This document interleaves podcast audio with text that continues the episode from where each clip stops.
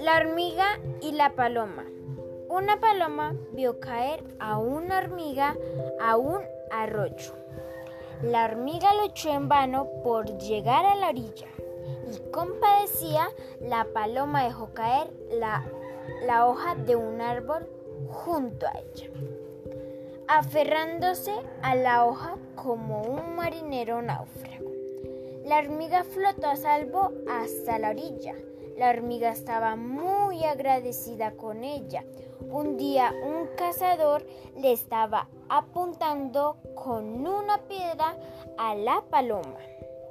Y la hormiga, sin pensarlo, dos veces se le metió el pie al cazador y perdió apuntarle a la paloma y fue salvado.